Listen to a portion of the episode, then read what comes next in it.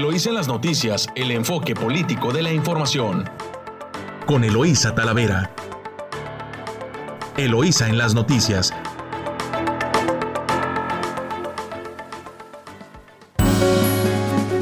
Muy buenos días, muy buenos días.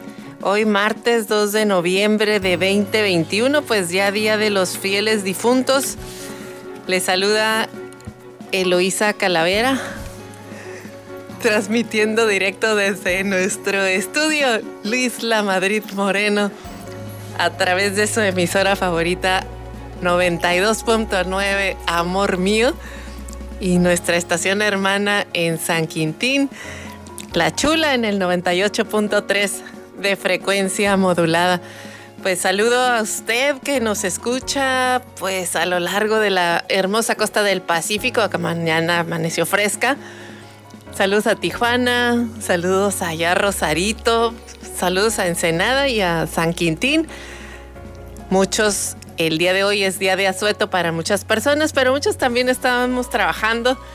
Eh, había menos tráfico, eso es cierto, en, el camino, pero muchas personas sí estaban en bicicleta caminando y otros en automóvil a, a su trabajo. Hoy día, dos días de los de los fieles difuntos, pues aunque usted no lo crea, muchísima información que se movió también en el ámbito nacional y local, pues también ya sabe que tenemos aquí relevo de mandos y bueno, pues eh, de gobierno, entonces pues hay muchísima actividad en el mundo de los fieles difuntos, pero también en el de los vivitos y coleando, como la ve. Así que pues así está este martes 2 de noviembre. Y bueno, pues me acompañan en esta mañana Camila Lachowski y Yadira en San Quintín.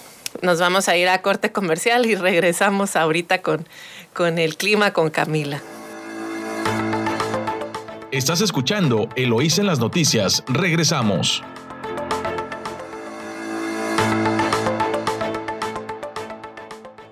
Estamos de vuelta en su noticiero Eloísa en las noticias en 92.9 Amor Mío, su estación favorita, con más información. Y bueno, pues esta mañana está aquí eh, Camila. Muy buenos días, Camila. ¿Cómo anda el clima? No el clima político, Camila, ¿eh? el clima, el clima de temperatura.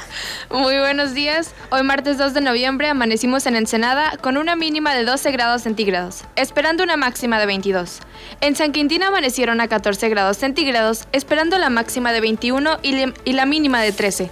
En playas de Rosarito se encuentran a 16 grados centígrados, esperando una máxima de 19 y una mínima de 13. Que tengan un excelente día pues ya escuchó usted el clima, el clima por acá en el mundo de los vivos, porque pues en el mundo de los, de los fieles difuntos, pues creo que hoy andan de pachanga, andan muy contentitos. No sé si usted tuvo la oportunidad de poner altar de muertos, pero bueno, pues hoy es, es un día en el que se festeja el Día de Muertos, es una tradición pues en México, ya sabe usted que le ponemos una ofrenda en, nuestra casa para recordar y honrar a nuestros seres queridos, pues aquellos que se nos adelantaron en el camino. Yo en lo personal la montamos para pues para los abuelos, para mi papá que se fue y para otros abuelos que se fueron antes. Y bueno, pues en esta celebración es conocida en casi todo el mundo y es muy muy popular, incluso pues porque eh, sí recuerda que fue recreada en esta película de, James Bond con, con un desfile que hicieron de, calaveras y que se hizo tan famoso que bueno, pues el año pasado por la pandemia no lo festejaron, pero este año sí, el domingo pasado lo celebraron y en otros lugares también, aquí en Ensenada hubo desfile de Catrinas. Entonces, pues el día 1 y 2 de noviembre es una tradición que sigue sorprendiendo a muchos. Y bueno, también ha sido nombrada ya Patrimonio de la Humanidad. Así que bueno, pues también se escriben calaveritas, eh, eh, calaveritas que son una tradición también, la sátira política llevada a versos, a versos en este Día de Muertos también, pues también es una, una oportunidad eh, para reírse un ratito. Y bueno, vamos a dar inicio con, los, con las notas nacionales para que usted conozca el contexto de lo que sucedió en nuestro país. Y en su diario Reforma denuncia la unidad de inteligencia financiera, perdón a tranza de madurista. Después de 28 años, apagan central de CFE. Esto, este tema pues está delicado porque pues eh, hicieron funcionar una planta de la Comisión Federal de Electricidad con combustóleo, se dañó y bueno, pues tuvieron que apagarla. De su diario Reforma también se triplican las multas de la Comisión Nacional de, de, la Comisión Nacional Bancaria y de Valores a los bancos. También vienen pues publicadas algunas calaveritas políticas que ya las iremos compartiendo con ustedes a lo largo de este espacio. De su diario El Universal, ductos obsoletos, otros riesgos de los, otro de los riesgos de Pemex. Y basta de tratar a la naturaleza como letrina y de matarnos, dice en la ONU. De su diario La Jornada, récord histórico en remesas, 37 mil millones de pesos de enero a septiembre. Y en la fotonota, pues reanuda la caravana su marcha hacia la Ciudad de México. Y bueno, pues se ve a, a lo largo de la carretera sobre un carril la caravana de migrantes que viene avanzando desde Chiapas hacia la Ciudad de México. Y bueno, es una caravana en la que se ven aproximadamente más de mil, dos mil, tres mil personas se, se ven. Es una foto realmente impresionante. De su diario Milenio, México listo desde hace mucho tiempo para una presidenta. ¿Quién cree que lo dice? Pues Sheinbaum en su gira, en su gira acompañando a las gobernadoras que tomaron protesta. Estuvo en Baja California, pero este mensaje lo dijo en Colima en la toma de protesta de Indira Vizcaíno. Y despiden también, vuela alto, despiden al actor Octavio Ocaña, quien falleció el pasado fin de semana en el Estado de México. En Excelsior, misticismo y tradición, casi es, trae sus calaveras en la portada. Y el titular es ONU, estamos cavando nuestra propia tumba. De su diario, de su diario El Financiero, preocupación por riesgo de más inflación. Y es que las expectativas de la inflación para este año pues eh, que están están pues arriba muy arriba de lo que de lo que habían proyectado. También de su diario el economista combustóleo el principal producto de Pemex en su red de refinerías la razón revelan denuncias previas, eh, previas en sitio donde explotó la toma de gas y es que hubo varias explosiones en, Puebla, en, un municipio de Puebla y bueno, pues dicen que sí había habido denuncias y que la autoridad pues hizo caso omiso y bueno, pues tuvo que ocurrir la tragedia para que voltearan, voltearan a ver. De su diario 24 horas, esperanza de vida retrocede por COVID para 2010 la expectativa de vida de una mujer al nacer era de 78 años y la de un hombre de 72. Se presume que disminuyó a 75.5 para ellas y para 68.4 para ellos. De acuerdo con una investigación realizada por el Colmex, el Colegio de México, la Ciudad de México fue de las entidades más afectadas. Le tomó a la Ciudad de México 12 años incrementar 3.5 años la esperanza de vida y en un año perdió lo que se ganó. El uso del cubrebocas pudo mitigar el impacto tan negativo. Eh, en su diario Reporte Índigo, de polarizar a radicalizar, la confrontación del oficialismo y la oposición mantienen una tendencia cada vez más agresiva, volviéndose habitual el intercambio de descalificativos como fascista, comunista, golpista o dictador, una dinámica que poco le aporta al país y que divide más, cada vez más, a la sociedad. De su diario La Crónica, México preside el Consejo de Seguridad de la ONU. Arranca cumbre climática. Estamos cavando nuestra propia tumba. Urge la ONU a terminar subsidios a combustibles fósiles y eliminar el carbón.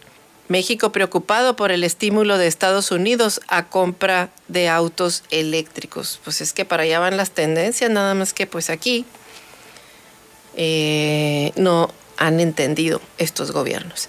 Y bueno, ¿qué cree que es la portada del Sol de México? Puras flores de cempasúchil.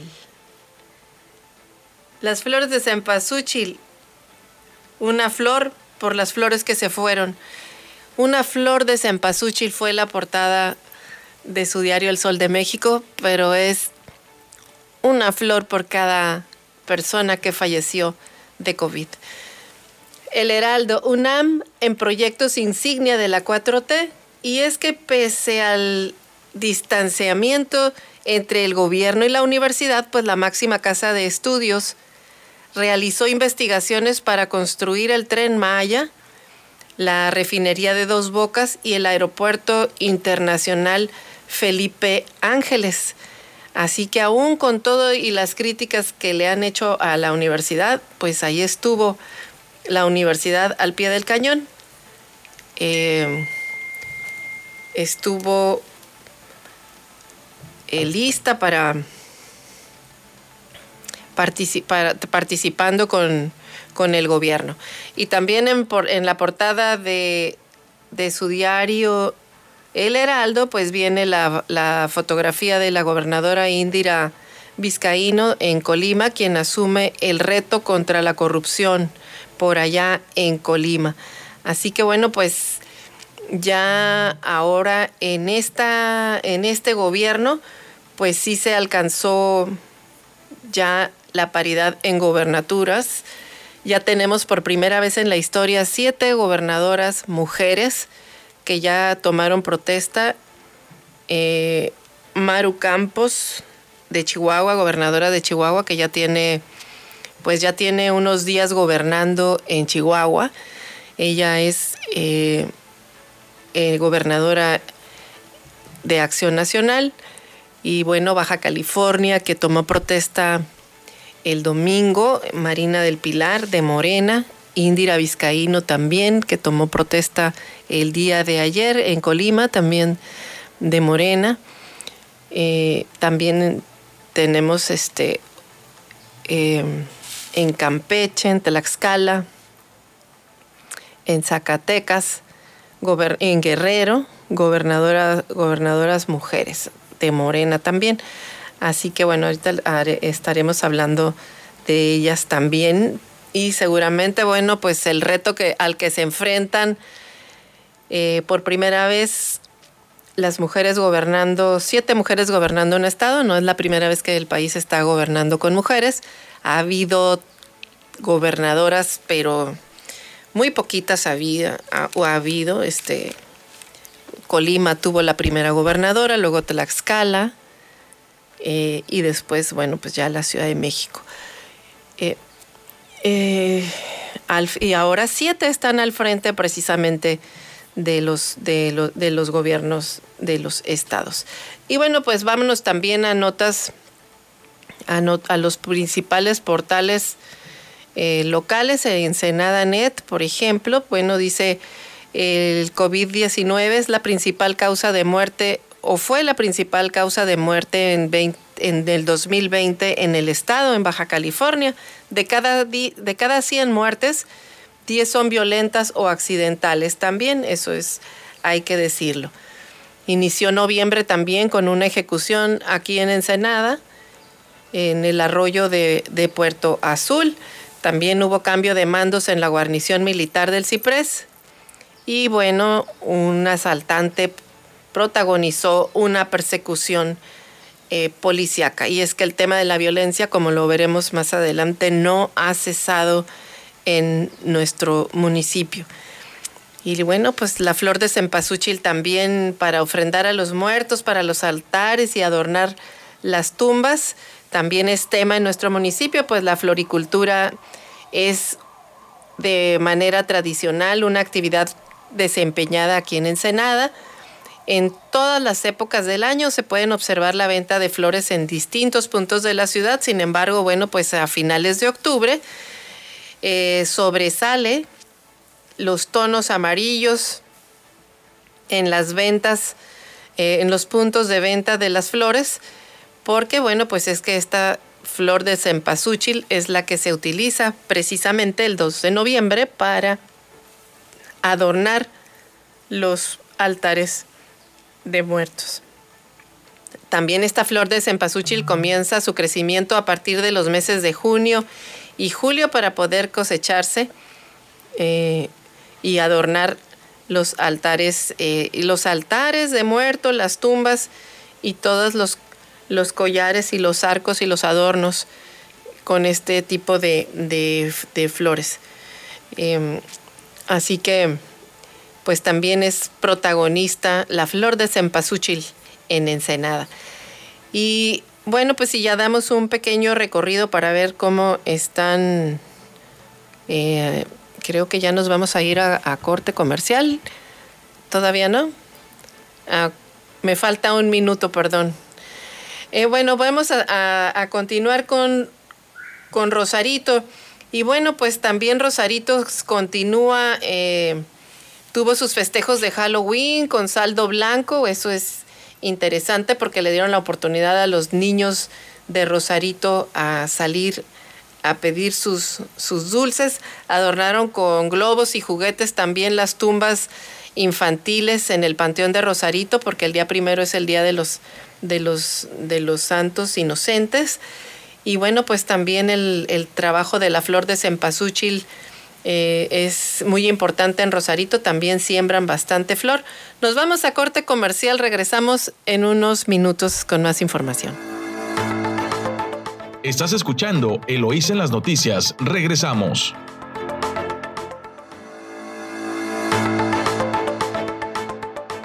Estamos de vuelta aquí en su emisora favorita 92.9, Amor Mío. Y bueno, pues sí es día 2 de noviembre, Día de los Fieles Difuntos. Muchos, para muchos días de asueto, pero a nosotros nos tocó trabajar y aquí tenemos esta mañana de martes con análisis financiero a Pablo Reina. Pablo Reina, muy buenos días. ¿Qué nos compartes el día Buenos días, buenos días a todos de costa a costa, de frontera a frontera, de Matamoros hasta Baja California. Bueno, pues cuando creímos que ya tenemos un poco más de preapertura, creímos que las cosas iban mejorando, creímos que ya viene un repunte muy fuerte, nos hablan de crecimientos del 6%, pero la inflación cuando pensábamos que era temporal, pues todo parece indicar que llegó para quedarse. Eh, definitivamente está generando una lenta recuperación en la, economía y eh, aquí lo que está sucediendo es que esta inflación se está comiendo el crecimiento. Aunque hablemos de un crecimiento del 6%, la inflación está por encima de ese 6% y los precios siguen a la alza. Eh, por, por, por mencionar algunas cosas, la cuestión energética el cuello de botella, de botella que hay entre los centros logísticos de distribución de productos de materias primas y de productos terminados, pues eh, los costos de los fletes eh, marítimos que se han disparado porque muchas empresas requieren con urgencia esos productos y, ese, y ese abastecimiento va muy lento y lo que esperamos en los próximos meses pues es un incremento en los precios de la energía, incrementos en los precios de las materias primas, eh, todo esto lo está provocando también la escasez de chips, de semiconductores que se quedan varados ante la falta de personal para poderle dar salida, la desigualdad que se está presentando principalmente en los, en los países en donde la vacunación no ha llegado ni siquiera a una sola eh, dosis pero no debemos de alarmarnos porque eh, el tema inflacionario no es exclusivamente de México, es un fenómeno que se está dando a nivel mundial. Solamente basta por ver a Estados Unidos que tiene una inflación pronosticada de 5.4%, lo que nunca en su historia pues había estado eh, contemplada porque Estados Unidos es uno de los países que normalmente mantiene una inflación a tasa casi cero. Esto se debe principalmente a las alzas en cuanto a los precios del petróleo, las alzas en el gas natural, gas LP, el diésel Y con todo esto que estamos platicando, pues se pone en duda realmente lo que es la recuperación eh, mundial. Aunque hablemos de un crecimiento de tasa 6%, estamos hablando de una inflación del 6.2%. Lo poco que gano se lo come la inflación. Y para producir un poquito lo que significa esto, es que cada vez me va a alcanzar menos y se vuelve inalcanzable la compra de productos de bienes y servicios. Eso es lo que está sucediendo. Aunque me digan que estoy creciendo al 6%, la inflación sigue estando por encima de, la, de los pronósticos esperados. Ahora, el pronóstico para este año es del 3%, de acuerdo con Banco de México y la Secretaría de Hacienda, es lo que tenían estimado. Más sin embargo, para el próximo año es del 3.4%, pero el índice inflacionario para el próximo año se sigue manteniendo sobre las bases del 6%. Significa que se va a seguir perdiendo el poder adquisitivo de las personas y cada vez van a percibir que, pues, que pueden colocar sus productos de alguna forma eh, baratos y que tengan el poder para poderlos comprar. Sí, fíjate que este tema de la, de la inflación está, trae preocupados, pues trae preocupado a todo, a todo el sector este, financiero porque, pues como bien lo dices, no, Mm, sí se mencionaba temporal, pero ahorita pues ya no está siendo, ya están viendo que, que no. Y lo peor de todo es que la, hay menos consumo también y es ahí como una fecha de, dominó. Eh, Sobre todo en el sector automotriz, si están las observas, hay mucha escasez de componentes. Me sucedió hace poco que necesitaba yo una pieza para mi camioneta. Voy a la agencia, la agencia me dice que encontró la pieza, pero en Brasil, y que tiene un promedio de 45 días de tiempo de entrega. Esto se debe principalmente a, la baja producción que se tiene, que no en todos los países hay reservas y tienes que acudir a otro país para poder conseguir esa pieza. Entonces, ese es el tipo de cosas que se está dando eh, ahorita. La escasez, por ejemplo, esta semana nos quedamos eh, prácticamente dos semanas sin harina. Eh, se tuvo que estar trayendo de otras partes porque la distribución de harina pues, se vio muy, muy, muy mermada de repente vimos la escasez de azúcar, como que son pequeñas horas que nos están llegando a, diferentes partes de la República en donde la escasez se hace eh, pues, muy, muy notorio y sobre todo productos de primera necesidad. Y ese es el fenómeno que se, está, eh, que se está presentando. Hay un dicho que dicen acá, que cuando el producto se escasea por más de tres días es porque viene un ajuste en el precio de la, del, del producto. Y sí, no, no falla. De hecho, el producto llegó un poco más caro y lo que hemos estado viendo son incrementos bastante fuertes. El aceite, por poner un ejemplo, eh, cuando conseguías un, una botellita de casi litro de, de 18 pesos, ahorita lo estás consiguiendo en 32 pesos. Entonces está, está preocupante. Sí, y de hecho, fíjate que también ayer estábamos viendo el cómo está gastando, la gente está gastando más, un porcentaje más alto a través de sus tarjetas de débito que tarjeta de crédito, o sea, se están midiendo mucho en el gasto y sí están cuidando. Hay una contracción muy fuerte en el gasto, hay una pérdida de confianza del consumidor, lo que nos indica que el consumidor le va a pensar dos o tres veces antes de comprar un producto. Viene por ahí el buen fin, los que estamos en frontera del famoso Black Friday. Vamos a ver cómo se comporta el, el mercado de consumo de sus, de sus productos. Sí, este, pues sí, luego, bueno, y a ver si el mercado tiene capacidad de respuesta, ¿no? Por el tema este de, de que sea, sobre todo en los electrodomésticos, porque es lo que consume más en esta época, lo que más consumen las personas son electrodomésticos en, en, en estos, en estos eventos de venta o de compra del, de, del buen Ahorita el fenómeno es si subes precios, eh, te sales prácticamente la foto, no sales. Tienes que mantener, tienes que buscar la creatividad, tienes que buscar la innovación, tienes que hacerle llegar los productos directamente al último consumidor y con el poder que tiene. Me llama mucho la atención, hay una empresa ahí de, de, panecillos, este, de, y, de repente decías tú, yo me acuerdo que tal producto de chocolate estaba de tal tamaño y ahora los hacen pero pequeños micros. Ah, sí. ya son micro pequeños. Me acuerdo de unos de unos roles de canela y ahora son mini roles. Mini roles. Los, mini roles, eh, los, pay de nuez ya están cada vez más pequeñitos. O sea, todo está, la cantidad de, ahora sí como dicen, las papitas tienen más aire que papitas en la bolsa. Ah, sí, sí, eso dicen, tiene más aire en la bolsa que papitas.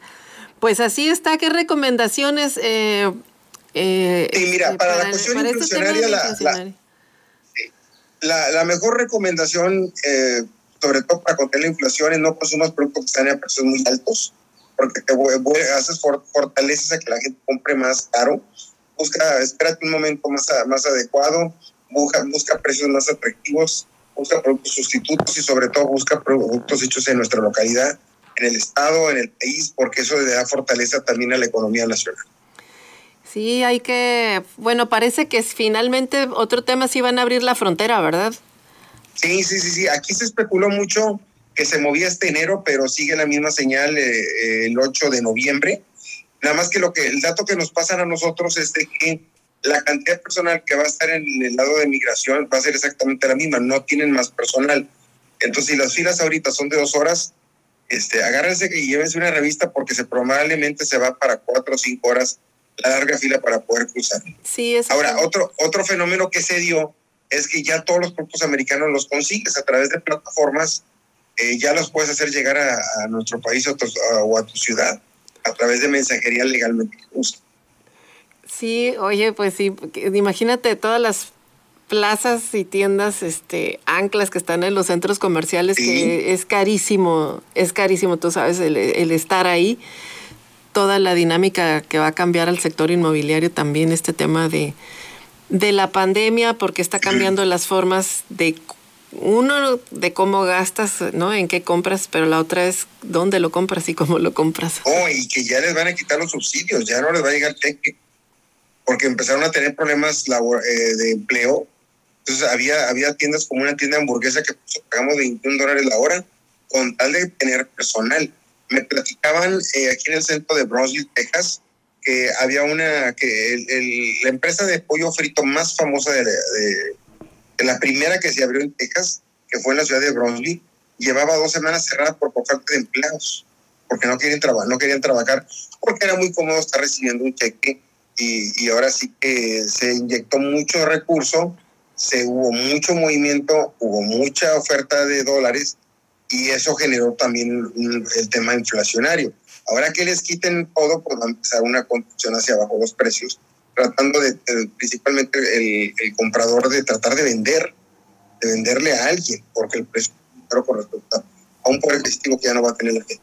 Sí, bueno, eso, eso es cierto, bueno, va a cambiar, va a cambiar, se tiene que estabilizar otra vez la dinámica la dinámica de compra y de gasto de, de, de las personas también, eh, porque pues sí van a tener que retirarle los subsidios. Bueno, pero eso es también parte de, de que era una situación de emergencia. Si ya están la mayoría vacunados, pues ya pueden empezar a incorporarse a sus eh, se pueden empezar a incorporar a sus a su actividad de trabajo. De trabajo. Sí, porque están trabajando desde casa y ya, de hecho ya en Estados Unidos ya ves la normalidad.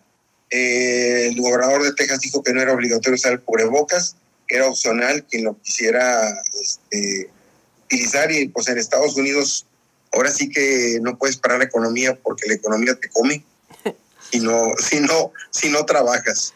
Pues así está. Pues aquí estuvo con nosotros Pablo Reina. Muchas gracias, Pablo. Y gracias a ti. Ya escuchamos los consejos, cómo sortear la, la inflación.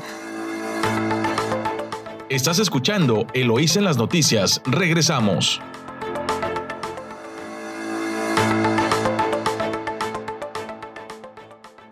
Estamos de vuelta aquí en su emisora favorita 929 Amor Mío.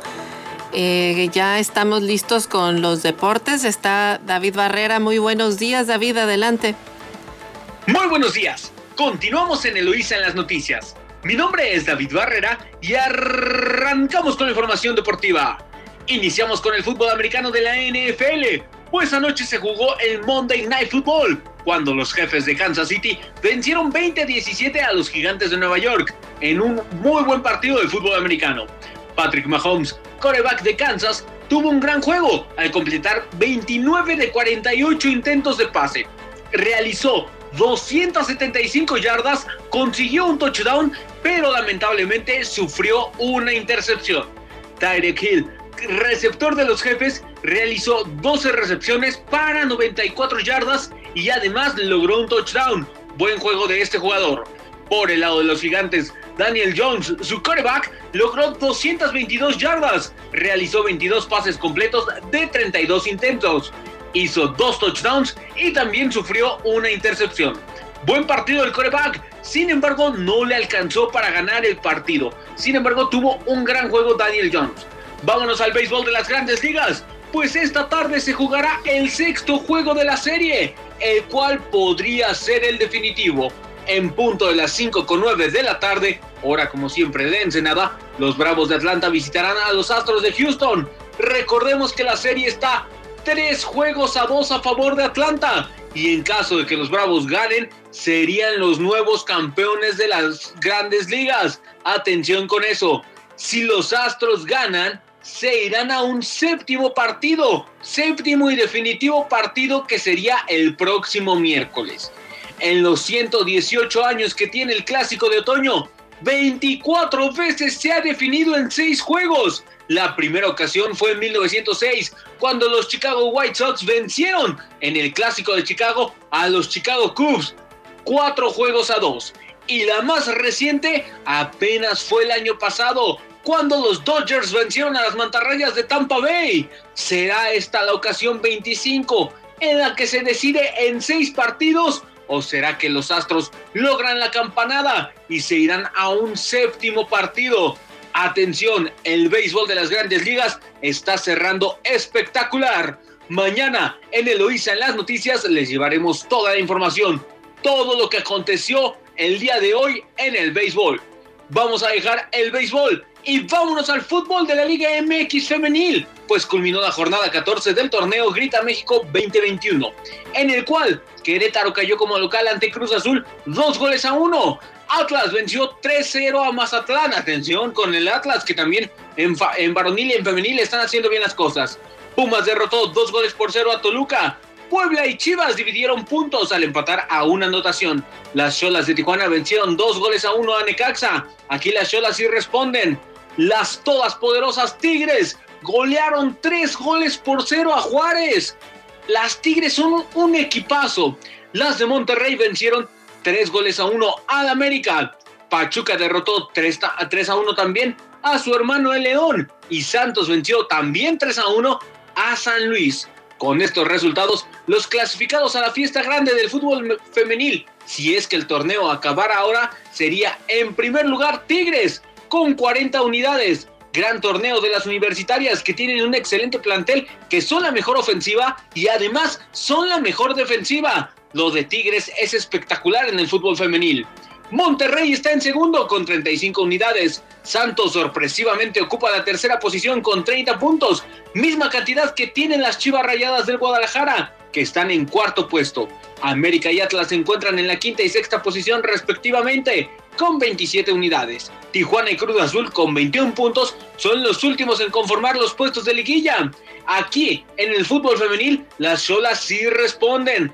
Y responden al nivel de exigencia del cuadro tijuanense no como el varonil que ya sabemos cómo está la situación con los solos. Pero bueno, vamos a dejar el fútbol femenil y vámonos a Europa, pues esta tarde arrancará la jornada 4 de la UEFA Champions League. La actividad iniciará desde tempranito a las 10.45 de la mañana hora de Ensenada, cuando el Malmo reciba al Chelsea. Buen partido de fútbol. En el mismo horario, el Wolfsburg, el se medirá ante el Salzburg.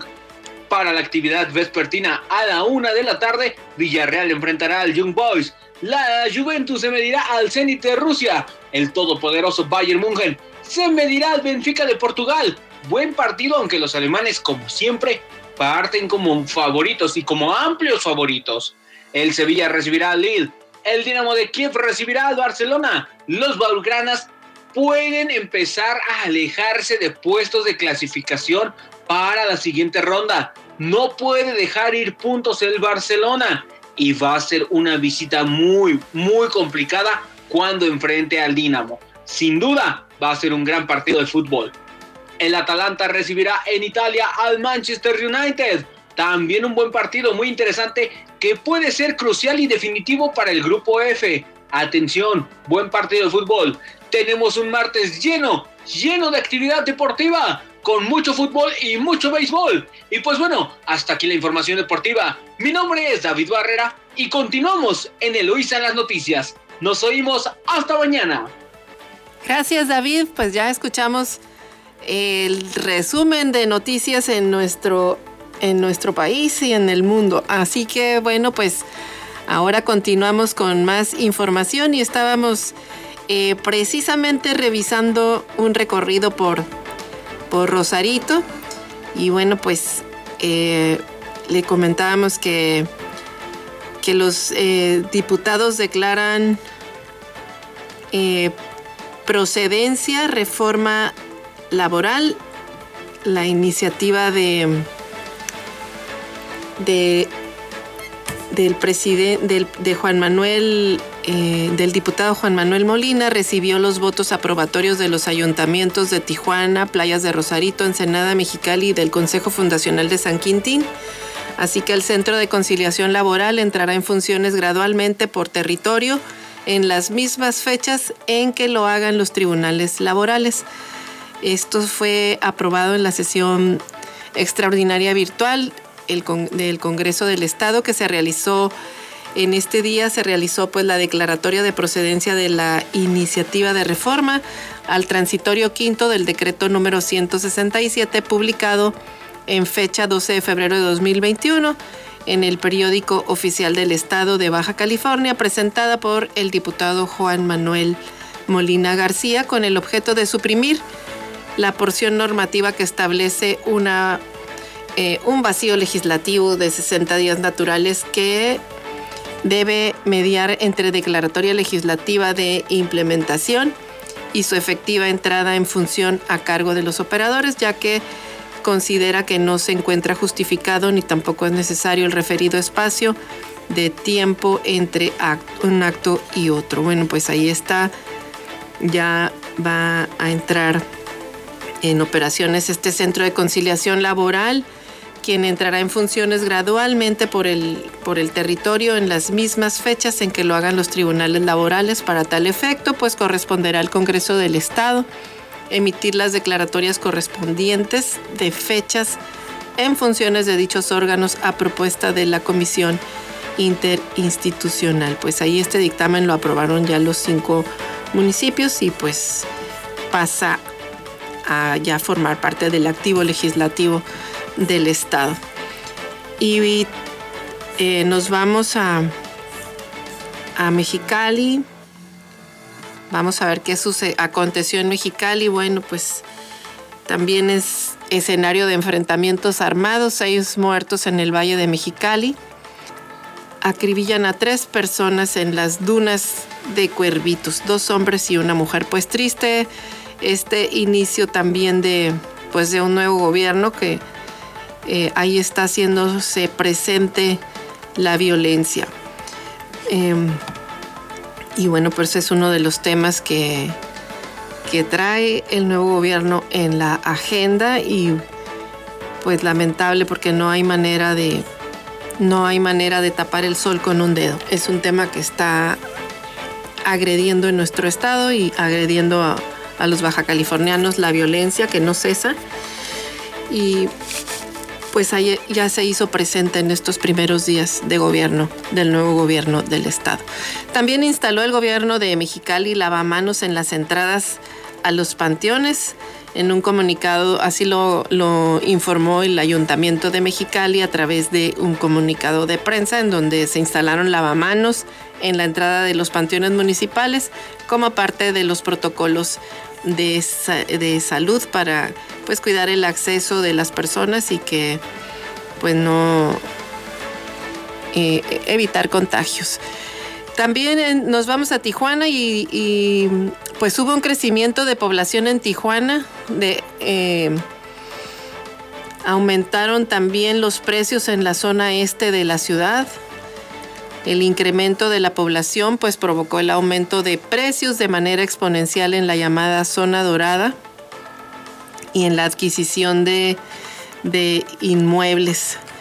Eh, eh, esto hace pues que los ciudadanos de Tijuana deban, desplazarse por, por el incremento de la población aumentan los precios en la zona dorada y también, por supuesto, la adquisición de viviendas en ese lugar eh, de la ciudad por compradores extranjeros, pues también hicieron que los precios se incrementaran. La población tijuanense se ha desplazado a la zona este de la ciudad. Esto hace que, que pues los ciudadanos de Tijuana deban desplazarse al lado este de la ciudad, que también es una zona cara. Dicen que antes las rentas que pagaban eran entre 2 mil a 4 mil pesos y que actualmente pues se están incrementando a 500 dólares. Pues el tema de la vivienda es un tema que también tiene que abordar eh, la política, las políticas públicas del nuevo gobierno del estado, porque se dejaron de tener reservas de tierra y, y construcción de vivienda social y eso lo que alenta pues son las invasiones y el desorden urbano. Así que hay una enorme oportunidad para que el nuevo gobierno del estado en conjunto con los nuevos ayuntamientos pues trabajen una propuesta, una propuesta de vivienda social para la población en nuestro estado de Baja California. También ayer en Tijuana más de 15 mil personas pues estuvieron celebrando eh, el, Halloween en estos días y bueno, con, con, saldo blanco, eso es importante también mencionarlo. Y decomisan combustible y armas en, en, en Chapultepec, esto también ahí en, en Tijuana. Este, y bueno, luego hablaremos también de la guía para entrar a Estados Unidos por tierra porque ya está próxima la apertura en la frontera. Por lo pronto nos vamos a corte comercial, regresamos con más información aquí en su emisora favorita 929 Amor Mío. Estás escuchando Eloís en las noticias, regresamos.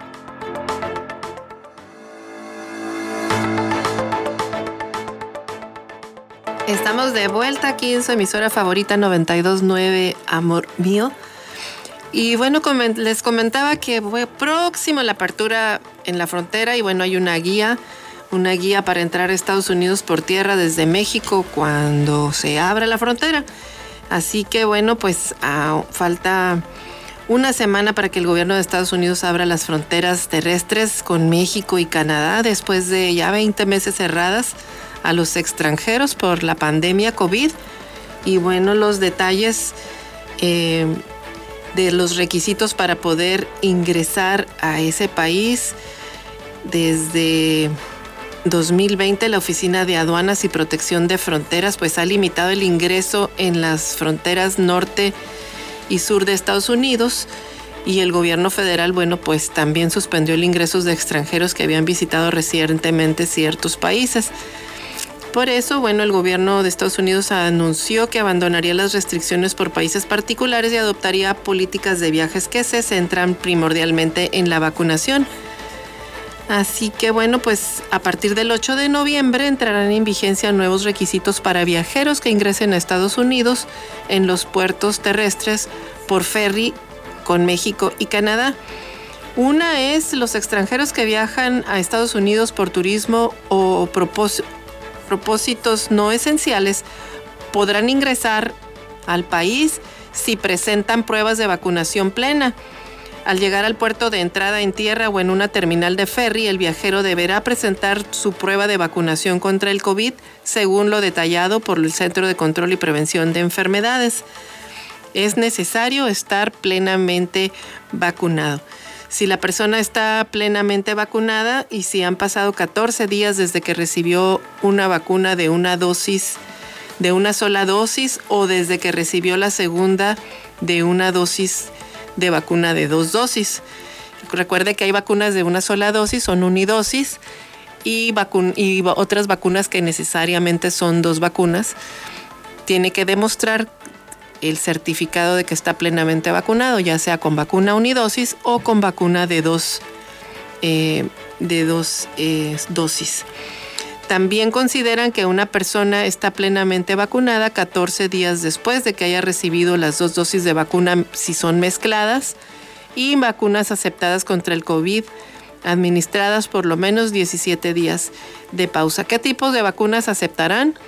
Bueno, están aceptadas las vacunas aprobadas y autorizadas por la FDA de Estados Unidos y todas las vacunas que están en la lista de uso de emergencia eh, de la Organización Mundial de la Salud, como las, las vacunas más extendidas son las Pfizer, Moderna, Johnson Johnson, AstraZeneca, Novavax, Sinovac, Sinopharm, serán aceptadas, pero, sin, pero no así la rusa de Sputnik B, de las que más de 19 millones de dosis llegaron a México en los últimos meses. La nueva regulación se aplicará en todos los puntos de ingreso a la tierra, en tierra y en las terminales ferry y el Departamento de Seguridad Nacional indicó que para reducir las demoras pues los viajeros pueden optar por tecnologías como el registro y reconocimiento facial biométrico.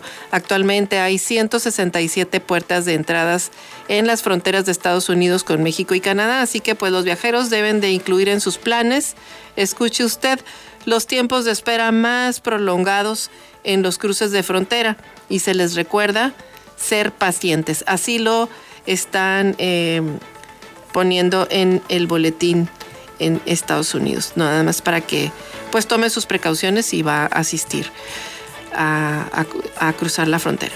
Y bueno, pues nos vamos a información ya de Ensenada en su diario El Vigía y pasa Marina del Pilar, revista a Fuerzas de Seguridad. Al presidir la Mesa de Seguridad del Estado, la gobernadora hizo un llamado a la coordinación de los tres niveles de gobierno y ofreció trabajar para mejorar las condiciones laborales de la policía. Marina del Pilar reconoció de manera personal a los elementos policíacos de los tres órdenes de gobierno que se encuentran en la primera línea de defensa contra los criminales y reiteró la próxima creación de la Secretaría de Seguridad Ciudadana en Baja California. Yo estoy convencida de que entre ustedes están los mejores elementos de nuestro país. La mejor policía de México se encuentra en Baja California y también reconozco que hay grandes rezagos que para que ustedes hagan mejor, un mejor trabajo, pues necesitan que nosotros como gobierno sigamos trabajando en mejores condiciones laborales para ustedes y sus familias. Ese fue el mensaje que la gobernadora de Baja California les dio a los elementos de seguridad pública. Así que bueno, pues en ese mismo sentido, la gobernadora de Baja California señaló que la paz es el fruto de la justicia y manifestó su alianza con las corporaciones para consolidar la paz y la seguridad que el presidente promueve para México y para sus comunidades. Así que bueno, pues ahí está el llamado a la coordinación. Esta es una debilidad que los analistas de seguridad dicen que muchas veces falla por parte por falta de coordinación, sobre todo cuando la seguridad cruza los estados y los municipios, pues ahí ya se como que entra en un territorio que no se quieren coordinar con la federación y, eso es lo que pues si hay buenas estrategias pues no se llevan bien en tierra. Pero pues ahí está una nueva esperanza para el tema de la seguridad en el Estado.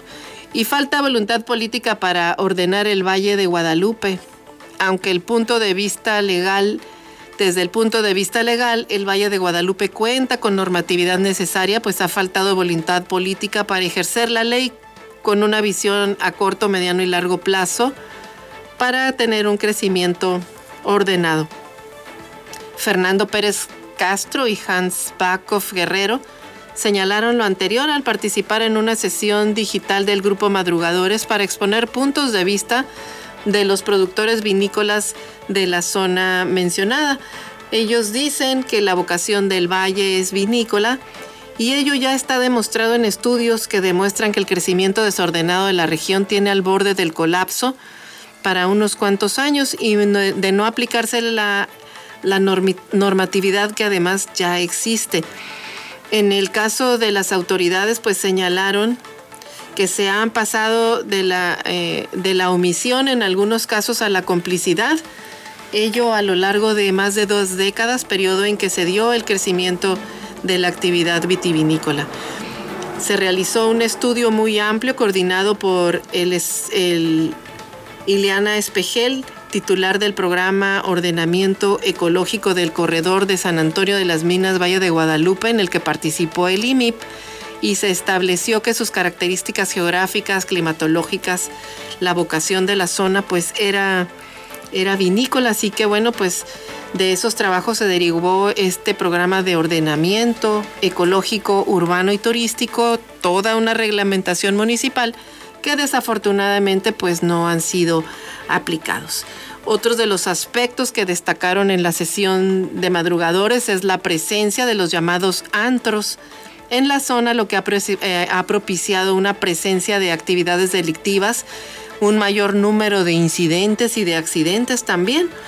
Eh, los expositores mencionaron también que que ven la necesidad de que todos los sectores tomen conciencia del riesgo en que se encuentra la región y que en forma coordinada y organizada pues se realicen las acciones necesarias para evitar que se pierda una actividad que ha sido exitosa eh, y de desarrollo y crecimiento eh, y que de pasar al del desarrollo y crecimiento puede pasar a pues a, ser su propia amenaza. Y es que escuche usted, esta historia la vimos en Aguascalientes, la vimos en Querétaro, donde las tierras de cultivo, al ser tan exitosos, los viñedos, pues eh, todo mundo quiere una rebanada de ese pastel y luego, luego a fraccionar y a construir que viviendas campiranas y que las uvas de adorno y que eh, hoteles que no están peleados, pero si lo hacen desordenadamente se van a, a comer, o como dicen, van a matar a la gallina de los de los huevos de oro, porque finalmente quien trae todo este éxito es eh, todo el desarrollo de la industria de la vinicultura. Así que sí se puede llevar eh, el desarrollo en los poblados y mantener los valles de siembra y, y la actividad vinícola en conjunto. Si lo pudo hacer Napa en California, ¿por qué no lo pueden hacer en el Valle de Guadalupe en Baja California? Misma tierra, mismo aire, pero diferente forma de pensar. Yo creo que hay que ir cambiando. Y bueno, en más información estará el general Blanco al frente del Ciprés. Homero Edmundo Blanco Lozada tomó posesión como comandante de la guarnición militar en relevo del general Jesús Alberto Guerrero Arreola. La ceremonia de posesión, además de la correspondiente protesta de bandera estuvo a cargo del general Saúl Luna Jaimes, comandante de la segunda zona militar. Eh, pues ahí está eh, nuevos mandos en el, en el Ciprés. Eh, rechaza gobernadora municipalizar el agua. Marina del Pilar Ávila Olmedo ayer acudió a la césped de Tijuana y ahí nombró a los nuevos encargados de despacho de las paraestatales de Tijuana y Ensenada. En, primer, en su primer día como gobernadora, Marina del Pilar Ávila Olmeda se manifestó en contra de la municipalización de las comisiones del agua y nombró los encargados del despacho de las comisiones estatales de servicios públicos de Ensenada y Tijuana. Así que bueno, pues ya hay nuevos sheriff en, en las comisiones del agua. La gobernadora anunció que Juan Pablo Guerrero Mercado será el encargado de despachar en la césped de Tijuana mientras se realizan los nombramientos oficiales para la paraestatal.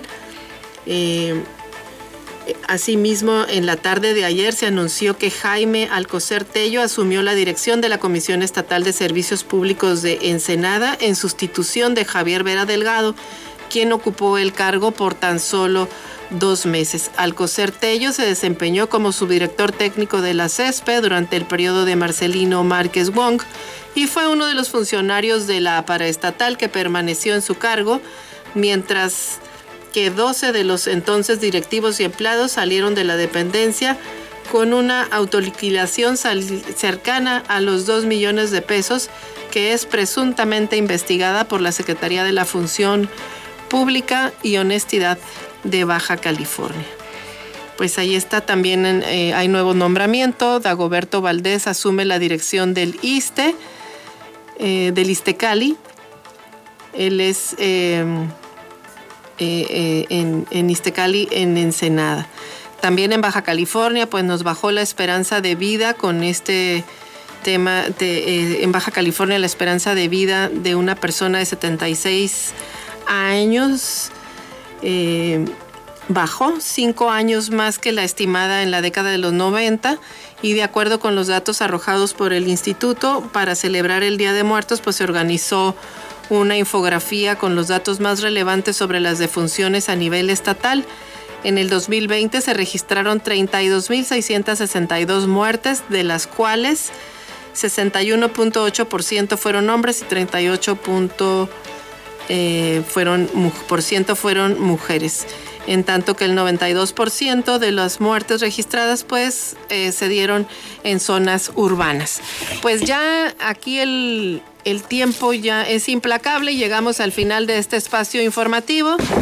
Y bueno, pues es todo por hoy. Le agradecemos infinitamente que hoy, día 2 de noviembre, nos haya escuchado en esta mañana, que nos haya brindado su atención. Les invitamos a que nos acompañe de lunes a viernes en punto de las seis y media de la mañana. Que tenga usted excelente día.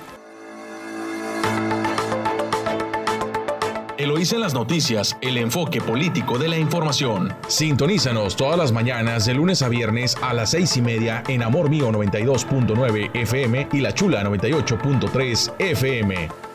Visítanos en eloísenlasnoticias.com.